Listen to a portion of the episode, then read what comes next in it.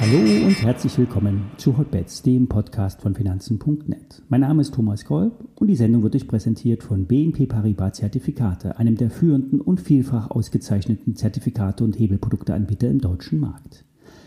Alle nachfolgenden Informationen stellen keine Aufforderung zum Kauf oder Verkauf der betreffenden Werte dar.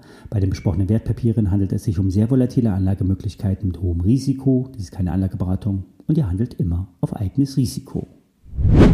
Die CPI-Daten zeigen eine sich abschwächende Inflation. Soweit, so gut. Der Markt hat mit entsprechenden Aufschlägen reagiert, doch halten konnte sich dieser nicht. Das gilt für den DAX und den SP 500.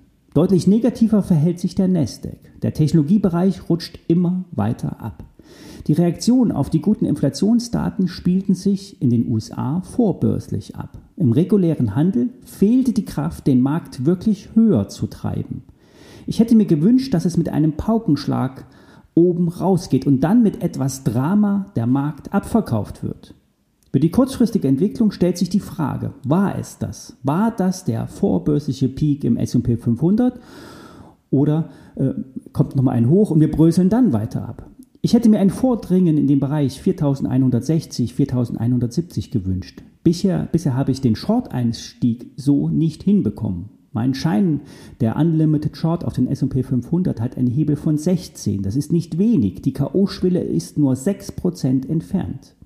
Ich stelle euch das Papier mit der WKN Paula Dora 4, 6 Friedrich Anton in die Show Notes. Ein Einstieg zu 1,80 wäre schön, doch Wünsche werden an der Börse nur selten erfüllt.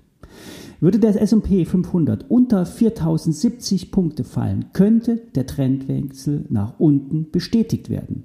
Ein Anstieg bis auf 4120, 4130 wäre auch schön für ein Short.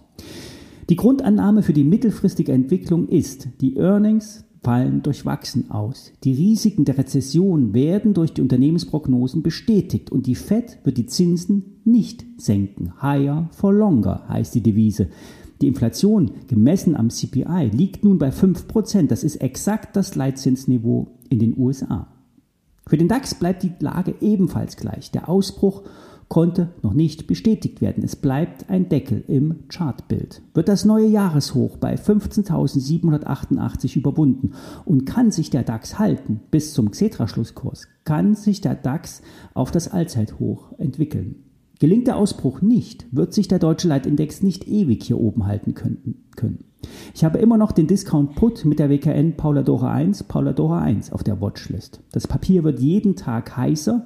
Bestätigt sich der Fehlausbruch und fallen wir von den Höchstständen ab, wirkt hier eine hohe Rendite. Viele von euch werden sich äh, fragen, wie die Marken bei Apple und Nvidia liegen. Die oberen Marken bei Apple liegen weiterhin bei 164 und 169 Dollar. Im Moment sieht es nicht danach aus, dass Apple sich wirklich noch einmal diese Marken anläuft. Auf dem Niveau gibt es auf jeden Fall Short-Chancen. Es ist wichtig, sich noch einmal zu vergewissern. Brechen Microsoft, Apple, Amazon und Nvidia, kommen die am höchsten gewichteten Aktien unter Druck. Kommt dann noch Stress aus dem Bankensektor dazu, könnte das der nächste Auslöser für den Abschwung sein. Bei Nvidia ist der Bereich 280, 290 Dollar ein massiver Widerstandsbereich. Sollte die Aktie daran scheitern, und danach sieht es derzeit aus, könnte die Aktie wieder in den Bereich um 200 Dollar und tiefer fallen. Soweit für heute. Ich bin derzeit im Urlaub, daher gibt es ein paar weniger Sendungen. Alles Gute, bis dahin.